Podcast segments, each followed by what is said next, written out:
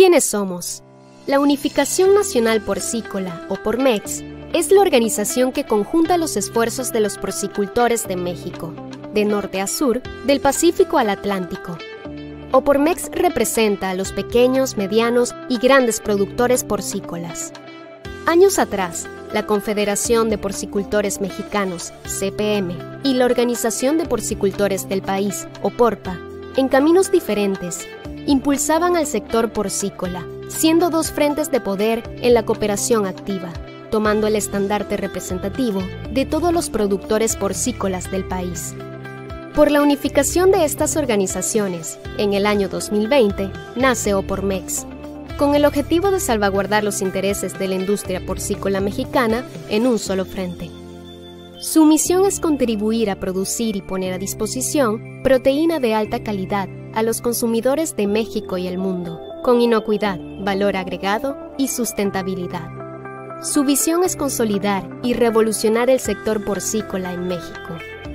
Integridad, transparencia, responsabilidad, innovación, servicio, respeto, valores esenciales que Opormex tiene como fortalezas. Regidos por los cuatro ejes rectores de la organización, gestión ambiental, sanidad y regulación, evolución del sector, educación y comunicación, institucionalidad. Opormex busca profesionalizar todos y cada uno de los productores del país, poniéndoles en sus manos el conocimiento necesario para lograrlo, buscando equidad y oportunidades para todos los porcicultores mexicanos. Te presentamos a Opormex.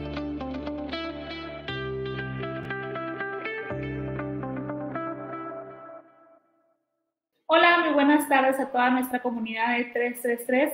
Bienvenidos a este webinar en vivo, el primer capítulo de sustentabilidad en la porcicultura. El futuro empieza hoy. Muchas gracias por unirse a esta transmisión. El día de hoy nos acompaña Heriberto Hernández, presidente de Opormex, para dar un, mensaje de bienvenida a toda nuestra comunidad. ¿Qué tal? Buenas tardes a todos. Eh, Primera que nada, agradecer a 3 de 3 el apoyo a Opormex por esta tan importante conferencia y eh, agradecer a nuestros amigos de Quequén que van a exponer un tema muy, muy interesante y mucho compromiso de nuestra industria, la sustentabilidad, sustentabilidad, un compromiso que tiene la industria porcina con nuestro medio ambiente. Yo solo quiero decirles eso, eh, que nuestra industria tiene un compromiso fuerte como lo tiene en este caso nuestro ponente Quequén. Eh, y, les deseo la mejor de los éxitos y eh, nuevamente agradecer el apoyo de 3 de 3 y los esperamos en nuestro congreso del 5 al 7 de mayo en la Riviera Maya. Saludos a todos. Muchas gracias, Heriberto. Para nosotros es un honor colaborar y ser un medio de conocimiento del sector porcícola mexicano. El día de hoy también nos acompaña Miguel Carvajal Rodríguez, actual director de sustentabilidad de Quequén. Hola, ¿qué tal? Muy buenas tardes. Hola Miguel, ¿cómo estás? Buenas tardes. muy, muy, muy, contento de estar con ustedes, Alex, eh, a, la comunidad 333 que nos da esta oportunidad de compartir con ustedes un tema que nos apasiona, que es la sustentabilidad. Es un honor para nosotros tenerte aquí. Eh, muchísimas gracias. Miguel es actualmente director de sustentabilidad y comunicación del Grupo Porcícola Mexicano QEQUE con más de 22 años de experiencia. Es actual docente de la Universidad Marista de Mérida y titular de materias de bioética. Además, es actual candidato a doctorado en Educación para el Desarrollo Sostenible en dos centros universitarios. Muchísimas gracias por participar en este, en este webinar, el primero de, de algunos que vamos a tener de sustentabilidad. Y también el día de hoy nos acompañará nuestra directora técnica de 333 Latinoamérica, Adriana Piña. Bienvenida, Adriana. Gracias. Muchísimas gracias Alex y muchísimas gracias Miguel por participar en este webinar. Bienvenido. Y pues además de darte una calurosa bienvenida, de agradecerte por compartir con nosotros, quiero agradecerle también a todas las personas que en este momento ya se encuentran acompañándonos. Les quiero pedir por favor que nos envíen sus saludos, que nos cuenten desde dónde nos acompañan para poder verlos desde aquí. Y por supuesto que no se despeguen porque vamos a tener precisamente un tema muy importante. Miguel, no me voy a extender mucho más, quiero empezar de una vez con las preguntas, pues para que vayamos al grano y para que las personas que están con nosotros puedan de una vez conocer de lo que vamos a platicar. Quisiera, Miguel, que nos contaras de una manera resumida qué acciones de sustentabilidad y sostenibilidad se están aplicando en Quequén. ¿Nos puedes contar un poco? Claro, claro, eh, Adriana, encantado, e insisto, este tema es, un, es uno que nos ocupa, que nos apasiona y es un placer poder compartir con, con la comunidad 333 este tema y, es un honor el iniciar esta serie de webinars con, con ustedes. Bueno, en temas de, de sustentabilidad, quiero partir eh, poniendo como base que la sustentabilidad para la empresa la vemos como una enorme oportunidad, ¿verdad?, de generar bienestar, de generar prosperidad, es decir, desarrollo económico, bienestar social, no solo al interior de la empresa, sino a las comunidades con las que tenemos parte. En ese sentido, eh, hemos establecido cuatro estrategias básicas en, en, sustentabilidad. Una de ellas tiene la línea del medio ambiente, otra es la parte del desarrollo, la tercera es la parte de la comunidad. Y la cuarta tiene que ver con la gobernanza de la empresa.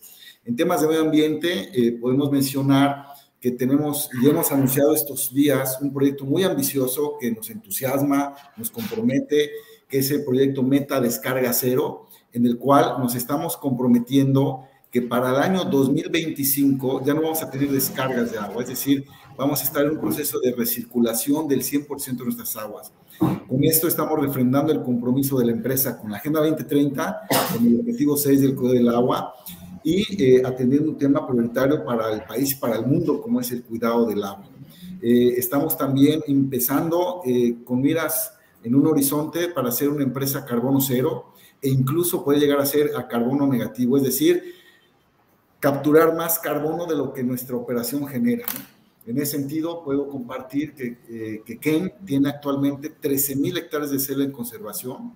Nosotros ocupamos no más del 7% de las áreas eh, o los, los, terrenos donde están nuestras operaciones y eso hoy eh, nos da la posibilidad de ser salvaguardia de 13.000 hectáreas, ¿no? Y estamos haciendo todos los inventarios de flora, fauna, las especies, conocer el capital natural que encierra esto y conocer con precisión cuánto carbono capturan estas 13.000 hectáreas.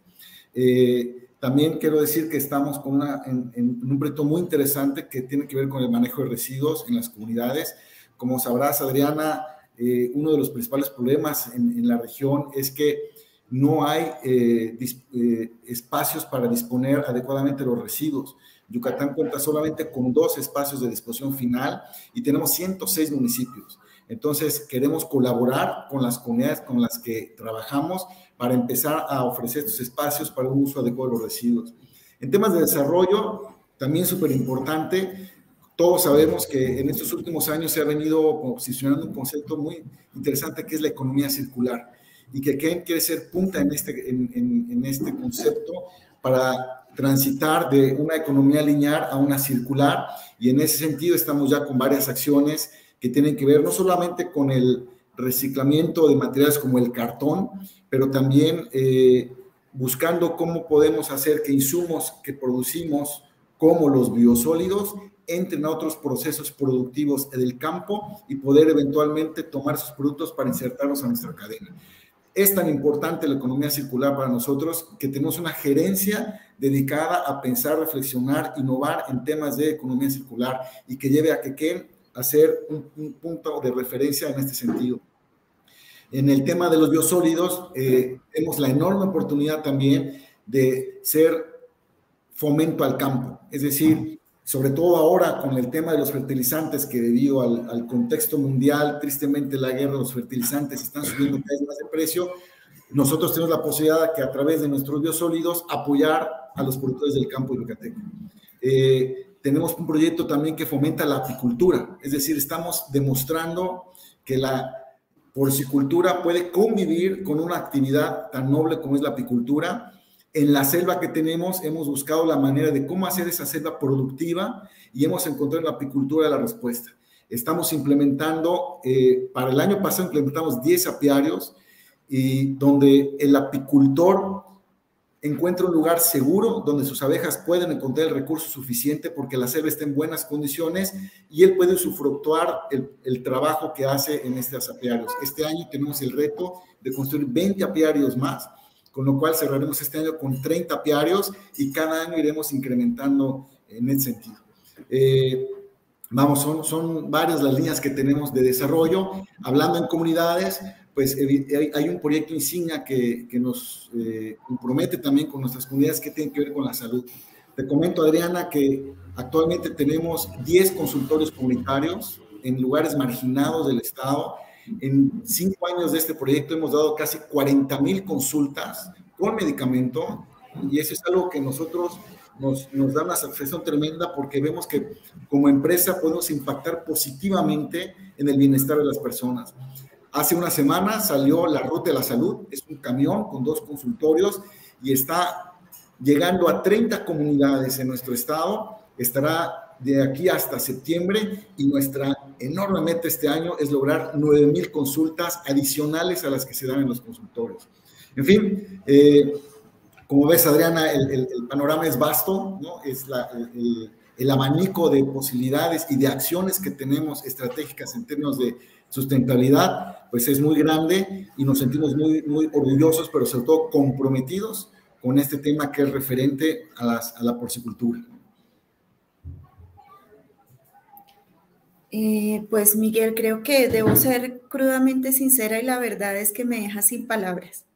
Como que eh, tenía un poco planificado eh, que me ibas a hablar como de lo que siempre hablamos, de agua, de manejo de excretas, bueno, de huella de carbono, pero realmente estoy viendo que tienen todo un abanico de acciones encaminadas, como tú muy bien lo decías, no solo desde el tema de sustentabilidad, sino también de sostenibilidad, que es un término mucho más amplio y que abarca, entre otras, acciones de bienestar animal, de responsabilidad social, eh, de economía circular. Bueno, eh, realmente creo que me dejaste un poco abrumada porque pensé que hacían mucho, pero me estoy dando cuenta que hacen demasiado. O sea, creo que es un muy buen ejemplo para que muchos productores de verdad puedan ver todo lo que se puede hacer y que no solamente podemos llegar a hablar de mitigar impactos, sino como tú lo dijiste, de llegar a impacto cero.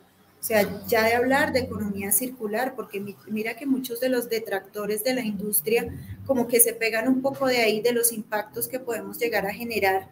Primero desinformando porque no somos de las industrias que más impactan, hay industrias que generan unos impactos muchísimo más grandes, pero también como que tratan de magnificar eso y tú me estás diciendo hoy aquí, mira, podemos llegar a un impacto cero, podemos llegar a una economía circular.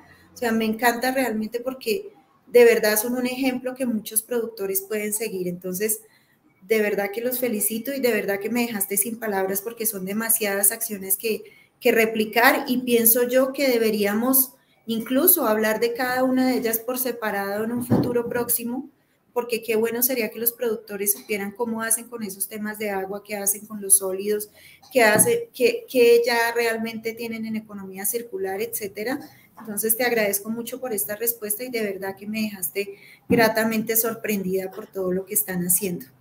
Quiero aprovechar entonces para preguntarte, ya que hablaste entre todas las cosas tan impactantes que mencionaste de agua, y es que hace poco salió una norma que se llama la NOM 001, que no hace muchos días se publicó en un diario oficial y que se refiere precisamente a una norma que tiene que o que tienen que acatar los productores. ¿Qué cambios tendrían que hacerse para de verdad llevar a cabo esos cambios que, o sea, qué cambios debería hacer un productor para eh, estar en cumplimiento de esa normatividad? Claro, te agradezco mucho las palabras, Adriana, y el reconocimiento de nuestras acciones. Y hablaremos un poco más de esto. Eh, antes de entrar en el tema del agua, pues simplemente decir que yo creo que parte de la filosofía y de la convicción y la porcicultura me parece que tiene hoy la enorme oportunidad de contar una historia bellísima para nuestro país y para todos los países donde se ejerce, siendo agente de transformación y de desarrollo. En el tema del agua, efectivamente, como bien mencionas, la nueva NOM 001 eh, incluye nuevos parámetros como el carbono orgánico total, el color verdadero, ¿no? Eh, parámetros que antes no eran considerados, y también eh, hay una reducción en los límites permisibles que conocemos. ¿no? Esto, ¿a qué nos va a llevar? Uno, a que va a ser necesaria una inversión y una instalación de nuevas tecnologías complementarias, innovadoras, para tratamientos del agua que nos permitan llegar a, que permitan llegar a la industria a cumplir estos parámetros. Que Ken ha encontrado eh, una puerta muy interesante en el diálogo con las instituciones académicas y con la ciencia de nuestro país. Creo que esta, esta norma nos da la oportunidad a todo el sector de acercarnos con esta base científica que tenemos en nuestro país, con investigadores de primer nivel y junto con ellos colaborar para encontrar las mejores soluciones. Tenemos estos sistemas de tratamiento, tenemos estos parámetros actualmente, ¿cómo le hacemos para poder cumplir la norma? ¿no? Entonces, yo creo que es una oportunidad también de que la porcicultura sea un ejemplo en este país de cómo empresas y academia, investigación, tienen que dialogar para encontrar soluciones a la producción y para, el mantenimiento de la industria. La norma es un ejemplo de los nuevos desafíos a los que estamos sujetos. De repente habíamos tenido ya una manera de, de, tratar nuestra agua y de repente una norma que nos reta, que nos empuja, que nos saca el área de confort y ese es un ejemplo de pues, muchas cosas contextuales que están ocurriendo.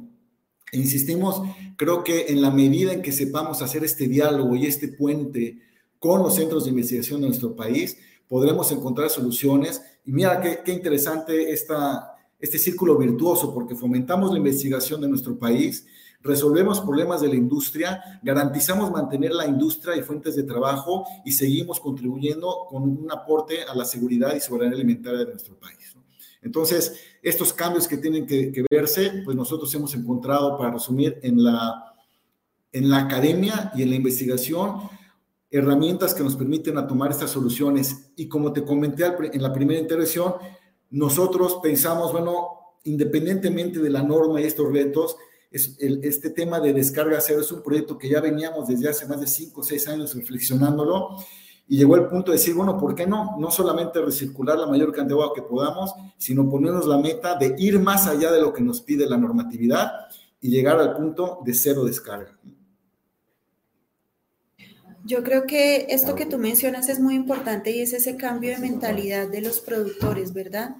Porque si bien hasta hace un tiempo, digamos que las primeros, los primeros cambios o las primeras transformaciones en temas de manejo de recursos o de subproductos o de desechos, muchas veces iban como por el lado de la coerción, ¿cierto? Como del miedo a las entidades ambientales, pero eso ha ido cambiando a una velocidad vertiginosa porque uno hoy en día habla con los productores y ya están cambiando es porque son conscientes, porque saben de la importancia de cuidar los recursos, porque saben de la responsabilidad con generaciones futuras. Y mira que eh, muchos productores como ustedes también ya están tomando como, como esa responsabilidad y haciendo cambios que no necesariamente los exige la normativa. Y pues eso es de aplaudir. Y yo creo que eso es de comunicar muy importante porque a veces fallamos en eso y en eso insistimos mucho desde 333. No solamente que permitir que los demás comuniquen o mal comuniquen, sino nosotros también comunicar todo lo que se hace bien. Entonces, súper importante y, de verdad quiero que sea, ojalá eh, aquí en público, trato de comprometerte si nos ayudas a hablar un poquito más de, de, cómo están tratando cada uno de esos temas, yo creo que sería espectacular y yo creo que sería información valiosa para los productores. Nosotros encantados, Adriana. Creo que este esfuerzo, y lo celebramos, este, este serie de webinars de 333, porque hablar de la sustentabilidad es, un, es, es hablar de nuestro futuro como industria. Hablar de la centralidad es hablar de cómo podemos ser referente y paradigma en una actividad a nivel mundial, y sobre todo también en nuestro país, ¿no? Entonces, en ese sentido, pues con toda la confianza será siempre un gusto poder colaborar este, con, con, todos ustedes y compartir experiencias y escuchar experiencias también, ¿verdad? De, de, otros sectores o de otra, de la porcicultura en otras partes de nuestro país y de, de Latinoamérica. Y bueno, pues eh, yo creo que, como tú bien mencionas, ha sido un avanzar. Yo recuerdo, si me permites, me, confieso, tengo, nací en el 73 y recuerdo, yo asocio mucho mi año de nacimiento con el año en que nace en el mundo el programa de las Naciones Unidas para el Medio Ambiente. Si ponemos a ese punto en la reflexión, quiere decir que hace menos de 50 años, a nivel internacional, se puso el primer organismo de Naciones Unidas que miraba al medio ambiente. Otro punto interesante en el camino es reconocer que nuestra legislación ambiental en México nació en el 88. Entonces, hemos cambiado y hemos avanzado y hemos madurado todos un concepto de sustentabilidad que cada vez ha cobrado más fuerza, que como tú también lo mencionabas, en un inicio quizá era por coerción o por temor a hacer una falta, pero hoy yo creo que ese discurso ha quedado en el pasado y hemos aprendido a ser conscientes de lo que este planeta necesita, pero sobre todo entender el poder que tenemos como gremio y como sector de hacer un bien para ese planeta, para nuestros hijos, para la sociedad en general, y cómo nuestra actividad tiene mucho que decir en beneficio de la sociedad y del medio ambiente, siendo una actividad principal o un pilar de la alimentación y de la actividad económica de ese país. Entonces, creo que hay muchas historias que contar, Creo que la gente y la sociedad debe de saber más de nosotros, de todo lo que estamos haciendo y también ayudar a la sociedad a que vaya cambiando y transformando esa manera de pensar que tiene sobre cierto sector. Sí, sí, sí, tenemos que comunicar muchísimo todo esto que se está haciendo porque de verdad que están generando un impacto positivo y de verdad que hay que comunicarlo y hay que hacerlo saber porque es súper importante y porque nos ayuda a potencializar esa buena imagen del sector que por muchos años le fue esquiva eh, por temas de desinformación, pero que hoy en día ya se está corrigiendo y ya de verdad la gente se está informando y sabe cómo es que se produce y cómo es que se hace. Quiero eh, aprovechar para preguntarte, porque estamos hablando de todo ese impacto positivo, ¿cuál crees que debería ser esa integración que debería eh, existir entre la empresa privada y las instituciones gubernamentales, por ejemplo, para también ayudar a reducir el impacto ambiental o más bien para mejorar esa economía circular que ya se está implementando. Claro, es, un punto esencial lo que mencionas, eh, Adriana. Creo que estamos en un mundo en donde los retos no son fáciles. Vivimos en un mundo donde los problemas son cada vez más complejos. Y pensar que una empresa tiene la solución, o que solo el gobierno tiene la solución, o solo la sociedad civil tiene la solución, o solo la academia tiene la solución, es pensar mal en la manera en que aprendamos a dialogar, a ponernos en la misma mesa, juntando nuestros talentos, podremos solucionar y hacer frente a todos estos retos que, vamos a enfrentar como empresa, como gremio porcícola y como comunidad planetaria. En ese sentido, tenemos un programa muy fuerte de alianzas. Y aquí la clave es eso, hacer alianzas que nos permitan ser más fuertes ya sea con gobierno, ya sea con sociedad civil, ya sea con academia, para poder seguir avanzando. Porque Adriana, al final, todos creo que queremos lo mismo, queremos una vida con calidad, con perpetuidad, y cuando entendemos que queremos lo mismo a fin de cuentas, pues es fácil dialogar. Te puedo comentar, por ejemplo, que estamos decididos en, en dar un visorio especial lugar a los derechos humanos nos hemos aliado con la Comisión Estatal de Derechos Humanos, con la Procuraduría para la Protección de Niños y Niñas y Adolescentes del Estado y con la Secretaría de la Mujer para promover al interior de la empresa una cultura de derechos humanos, de no violencia, de género y de prevención al, delito, sobre todo, al delito, sobre todo de niños y niñas. Pero esto no solamente se da al interior de la empresa. En nuestros centros comunitarios, tenemos cuatro centros comunitarios que, que toca eh, más de 55 comunidades en nuestro estado. Queremos llevar esta educación, queremos extenderla en este principio de prosperidad en nuestras comunidades. Y aquí es un ejemplo de cómo una alianza nos permite agarrar lo mejor de las dos partes para poner al servicio de la gente y de nosotros mismos. Con gobierno es importantísimo avanzar en este tema de economía circular. Estamos promoviendo y estamos impulsando un diálogo entre gobierno, empresas y academia porque la pregunta que nos hacemos es, ¿cómo podemos hacer para que el estado de Yucatán detone en ecosistemas de economía circular? ¿Qué normatividad hay que cambiar? ¿Qué normatividad hay que, hay que ajustar? Las empresas, eh, ¿qué, cuáles son los retos que enfrentamos como empresas, qué puede aportar la academia y en ese sentido generar un diálogo, generar compromisos y alianzas que nos lleven a superar estos retos. Entonces, hoy incluso el objetivo del desarrollo de, la Agenda 2030 eh, de alianzas, creo que mira esto, a entender que los retos son mayúsculos y que si no nos unimos en los diferentes sectores, eh, va a ser muy difícil transitar. Así como podemos colaborar con empresas del mismo sector, pero también con otro tipo de empresas, con gobierno y con, otros actores en la sociedad, pues para poder llegar más lejos. ¿no? Creo que hay, un, hay una reflexión que dice, si quieres ir rápido, ve solo, pero si quieres llegar muy lejos, ve acompañado, ¿no? Y creo que eso lo entendemos bien como empresa y por eso hemos estado estableciendo una serie de alianzas eh, con diferentes sectores, ya sea gobierno, con otras empresas y con academia, porque eso es lo que queremos, Adriana, llegar muy lejos. Y realmente lo están haciendo. Se ve eh, por todo lo que me has contado que realmente están marcando una diferencia. Quiero aprovechar para preguntarte porque es que, digamos que cuando uno piensa en un productor a gran escala y en un tema de recursos y en un tema de acceso a información, uno a veces puede pensar que muchas de las acciones que ustedes llevan a cabo no pueden ser llevadas a cabo por otros productores. Yo te pregunto, ¿tú crees que productores de pequeña y mediana escala podrían llevar a cabo esas acciones de sustentabilidad o cuáles acciones de sustentabilidad tú crees que sí llegar a replicar un, productor de pequeña o de mediana escala? Claro, pues qué interesante pregunta, porque es una pregunta que nos hace mirar hacia la inclusión, que nadie se queda atrás, ¿no? Y yo creo que la respuesta es sí, sí se puede. El primer paso, insisto, es la convicción del porcicultor de entender que él tiene un área de influencia, que su actividad puede hacer algo por comunidad, por medio ambiente y que eso va a retribuir a la calidad de su negocio y su producto. Entonces, con esa convicción, creo que no hay acción pequeña en pro de la sociedad y el medio ambiente. Eh, podemos, un, pequeño productor genera abono, es ponerse quizá en contactar a un productor de campo cercano con el que pueda compartir su abono, ¿no? Y esa simple acción ya empieza a generar lazos y vínculos de esta granja con la comunidad de manera positiva, ¿no? Estamos contribuyendo a cómo dar un beneficio al vecino, ¿no? Temas de relacionamiento con la gente que nos rodea, ser, es ser conscientes que somos parte de una comunidad, eso es importante, ¿no?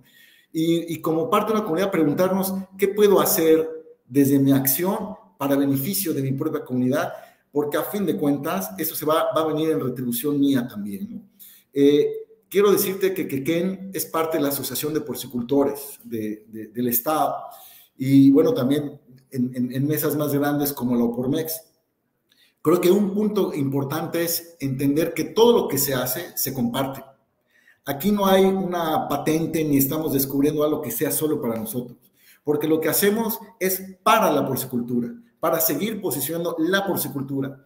Queremos que todos cumplan la normatividad, sí, pero también que todos queremos que todos tengan buenas prácticas, tengan cuidado animal, tengan respeto al ambiente, tengan respeto a la sociedad, porque estarás quizá de acuerdo conmigo y nuestra audiencia también lo hará, espero, que a veces por culpa de uno pagamos todos, ¿no? A veces eh, hay alguien que pues no hizo las cosas de manera correcta, entonces se acusa a todo el sector cuando eso no es verdad. Entonces, en la medida en que logremos con el ejemplo, con el, con, con el apoyo que se puede ofrecer a otros, a entrar en este camino, pues es muy positivo. Acciones, yo creo que cada quien tendrá que medir fuerzas y ver qué puede hacer en su grado de acción. Pero creo que cuando hay convicción de que se pueden hacer las cosas, uy, eh, la creatividad viene ahí a, formar parte y uno va encontrando muchos, muchos caminos virtuosos, ¿no?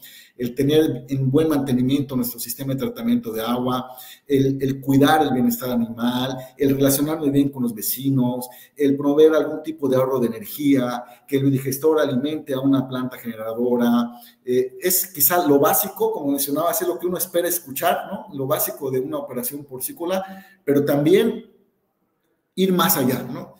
Y lo que hemos comprobado en Quequén es que cada acción que damos, siempre pensando en más allá, nos nutre de más valor, nos, nutre de, más eh, credibilidad y es también un tema de ética y transparencia y de reputación.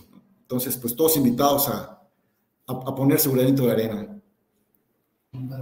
Muchas gracias, Miguel. Y quiero resaltar una parte de lo que dijiste y dijiste como no hay pequeñas acciones. O sea, incluso eso que a alguien le puede parecer muy pequeño es súper importante. Entonces, de verdad que quiero resaltar eso porque eh, creo que es de las cosas más importantes, de todo lo que has dicho, que todo es muy importante, creo que esto nos debe quedar como grabado, porque es que hay productores de pequeña y mediana escala que a veces piensan que, les queda muy difícil o que no toda contribución es importante, pero tú nos estás reiterando que sí, que todo cuenta, no hay acción pequeña, todo cuenta. Y yo quiero resaltar también otra cosa eh, de algo que leí hace poco y es todo lo que hacemos comunica. ¿Y por qué estoy diciendo esto? Por algo que tú dijiste, un tema también de reputación, de cómo nos ven desde afuera. Entonces, no es solo hacerlo bien, sino que la gente sepa que lo estamos haciendo bien, que la gente sepa que si alguien lo hizo mal, esa no es la mayoría, eso no representa la producción, sino que por el contrario, el sector a nivel mundial se está moviendo en una dirección completamente contraria, es decir, vamos hacia lo positivo. Y todo lo que hacemos entonces, eh, lamentablemente o afortunadamente, comunica, todos nos están viendo, todos tienen los ojos puestos sobre nosotros, sobre lo que se hace desde el sector y a veces no solamente se tiene en cuenta que producimos alimento, sino que se olvidan otras cosas que tú has mencionado como ese impacto social, como ese impacto económico, como esa producción de empleos para un productor de pequeña escala, incluso la seguridad alimentaria que eso le puede brindar. Es decir, yo creo que tenemos muchísimas cosas positivas que resaltar y que a veces como que no sabemos cómo comunicar. Entonces te agradezco porque creo que, que no solo nos hablaste de sustentabilidad, de sostenibilidad, sino que también nos estás hablando de comunicación, que es algo que a nosotros nos encanta y pues que nos dedicamos a esto.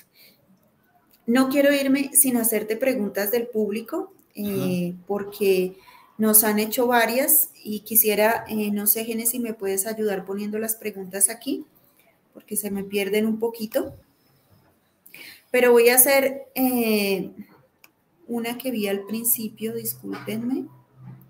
Marcela García nos pregunta, ¿cuál sería el mensaje para aquellos productores en México o en cualquier país que se cuestionan decisiones e inversiones necesarias para una producción más sostenible? ¿Cuál sería el mensaje que tú les darías? Mira, voy a ser muy, directo desde lo que hemos visto y lo que vemos en, en, cómo se está moviendo el mundo, y no solo el sector porcícola, la empresa que hoy no mide la sustentabilidad no tiene futuro. Así de sencillo. Si vemos incluso ya los mecanismos financieros de apoyo para proyectos y crecimiento, empiezan a poner los candados necesarios para apoyar los proyectos que demuestren ser sustentables. En, esa línea tan sencilla, en este crecer, en este madurar, el mundo financiero ha entrado ya a la jugada también y eso es muy positivo porque ahora sí que todos tenemos que entrarle, ¿no? Eh, entender, como mencionabas, que es un tema también de reputación, de credibilidad. Un cliente, un proveedor, un accionista confía más en una empresa que es socialmente responsable, que promueve los derechos humanos, que, que, mueve la, que cuida el ambiente, porque esa empresa vale más. Simplemente desde ahí, ¿no? No hay, ahora sí que ya no hay, no hay pretexto ni podemos, como decimos, seguir eh, buscando tiempo. Yo creo que el tiempo llegó hoy y por eso también me encanta el, tema de este webinar, que hablamos de el futuro empieza hoy, ¿no? Es hacer y tomar las decisiones de hoy, pero pensando en ese futuro que queremos, ¿no? Estas empresas que todavía quieren retrasar ese momento están perdiendo competitividad, están perdiendo posicionamiento y están poniendo en riesgo la permanencia de su empresa. Claro que sí, y yo quisiera también preguntarte algo más aquí. ¿Tú crees, eh, o, mejor dicho, ¿qué, ¿qué, análisis han llevado a cabo para evaluar también, no solo desde el punto de vista de todos los impactos positivos, sino de rentabilidad? ¿Han encontrado rentabilidad en esas transformaciones que han realizado? Pues mira, en este momento estamos en este proceso, pero sabemos que la tendencia es sí, ¿no? Los reportes de sustentabilidad un, buen análisis de materialidad que permite hacer una estrategia de sustentabilidad, que permita reportar en base a estos reportes internacionales tipo GRI, tipo SASB, eh, evidentemente se están haciendo porque sabemos que los ojos que leen esos reportes son, los, son, son entidades que le dan valor a la empresa, ¿no? Y hay un estudio de la Bolsa Mexicana de Valores, si no me equivoco, donde hace un comparativo de las empresas que han apostado por ese camino y las que no. Y es claro cómo la gráfica se separa y el valor aumenta de manera significativa en las empresas que han apostado por una estrategia de sustentabilidad y de transparencia en sus operaciones. Entonces, insisto, creo que no hay vuelta atrás. Sí, mira que tú hablaste no solamente de lo que yo estaba mencionando, que es como muy, muy específico, sino que tú fuiste mucho más allá y hablaste de valor de las empresas. Entonces, mira lo importante que es el tema. Aquí me pregunta también Marcela García, ¿cómo visualiza que la contribución de sus proveedores en su camino hacia una producción más sustentable o sostenible? No, es, es muy importante y eh, Marcela me parece que hace esta pregunta. Marcela, pues estamos ahora en este mapeo, ¿verdad?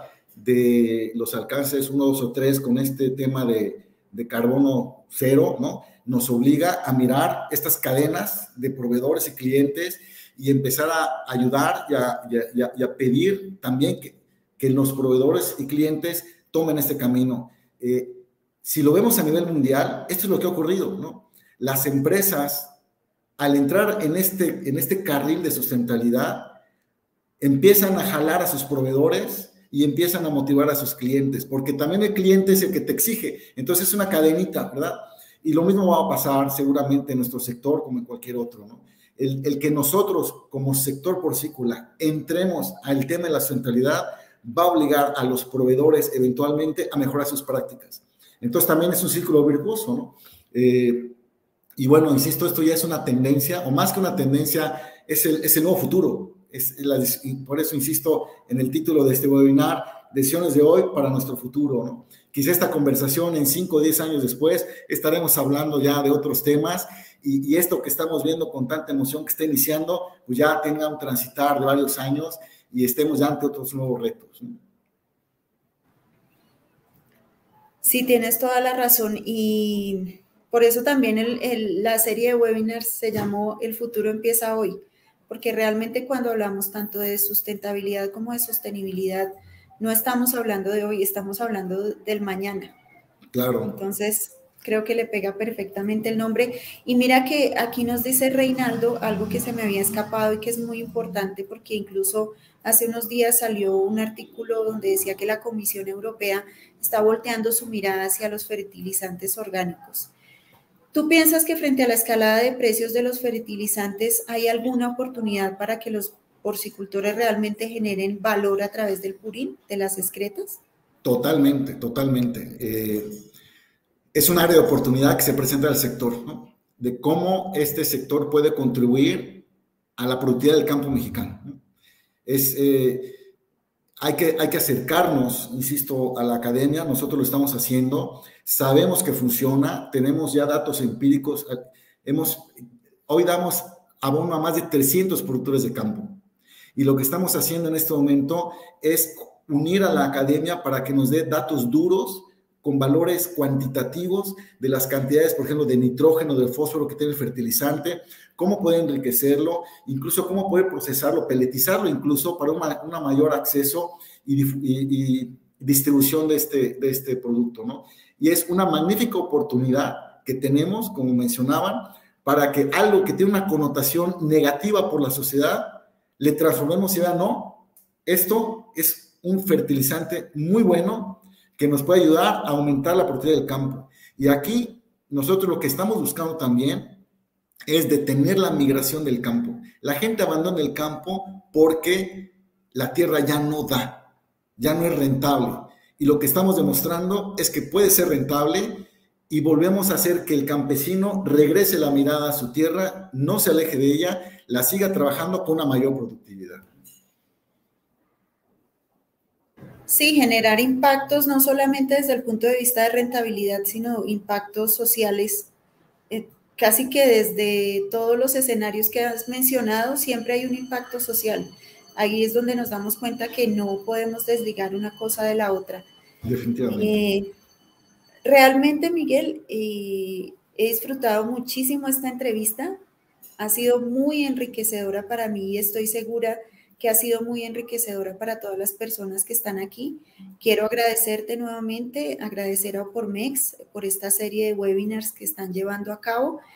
Y de verdad que yo creo que tal como yo nos quedamos con ganas de más, de saber más de qué están haciendo y cómo lo están haciendo, porque realmente están haciendo muchísimas que para muchos productores son totalmente desconocidas o que a veces piensan que pueden ser muy difíciles de implementar, pero que mira que se pueden llevar a la realidad. Y felicitarte, felicitar a Keken por ese estupendo trabajo que están llevando a cabo y agradecerte nuevamente por acompañarnos. De verdad espero que no sea la última vez. De verdad espero que nos compartan mucho más y pues agradecer a todos los que nos están acompañando y enviarles saludos a todos y nos vemos próximamente en los nuevos webinars. Miguel, muchas gracias. Muchísimas gracias, será un placer seguir contribuyendo. Desde la Dirección General está esta filosofía, este compromiso, entonces es más fácil y recordar que como gremio tenemos ese enorme poder de transformarnos y de transformar para ser un mejor país. Muchísimas gracias. Gracias a ti, Miguel, gracias a todos los que nos acompañan y nos vemos en los próximos webinars que les aseguro van a estar tan buenos como estos. Muchas gracias. Gracias, encantado. ¿Qué somos?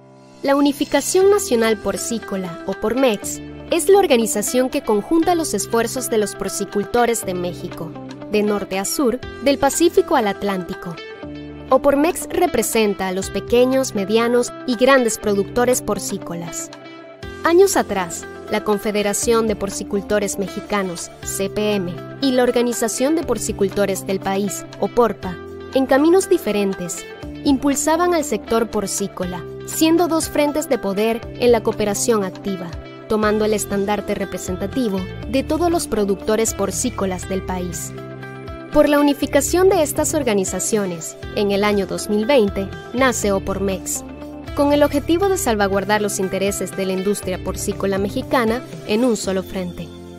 Su misión es contribuir a producir y poner a disposición proteína de alta calidad a los consumidores de México y el mundo, con inocuidad, valor agregado y sustentabilidad. Su visión es consolidar y revolucionar el sector porcícola en México. Integridad, transparencia, responsabilidad, innovación, servicio, respeto, valores esenciales que Opormex tiene como fortalezas. Regidos por los cuatro ejes rectores de la organización, gestión ambiental, sanidad y regulación, evolución del sector, educación y comunicación, institucionalidad.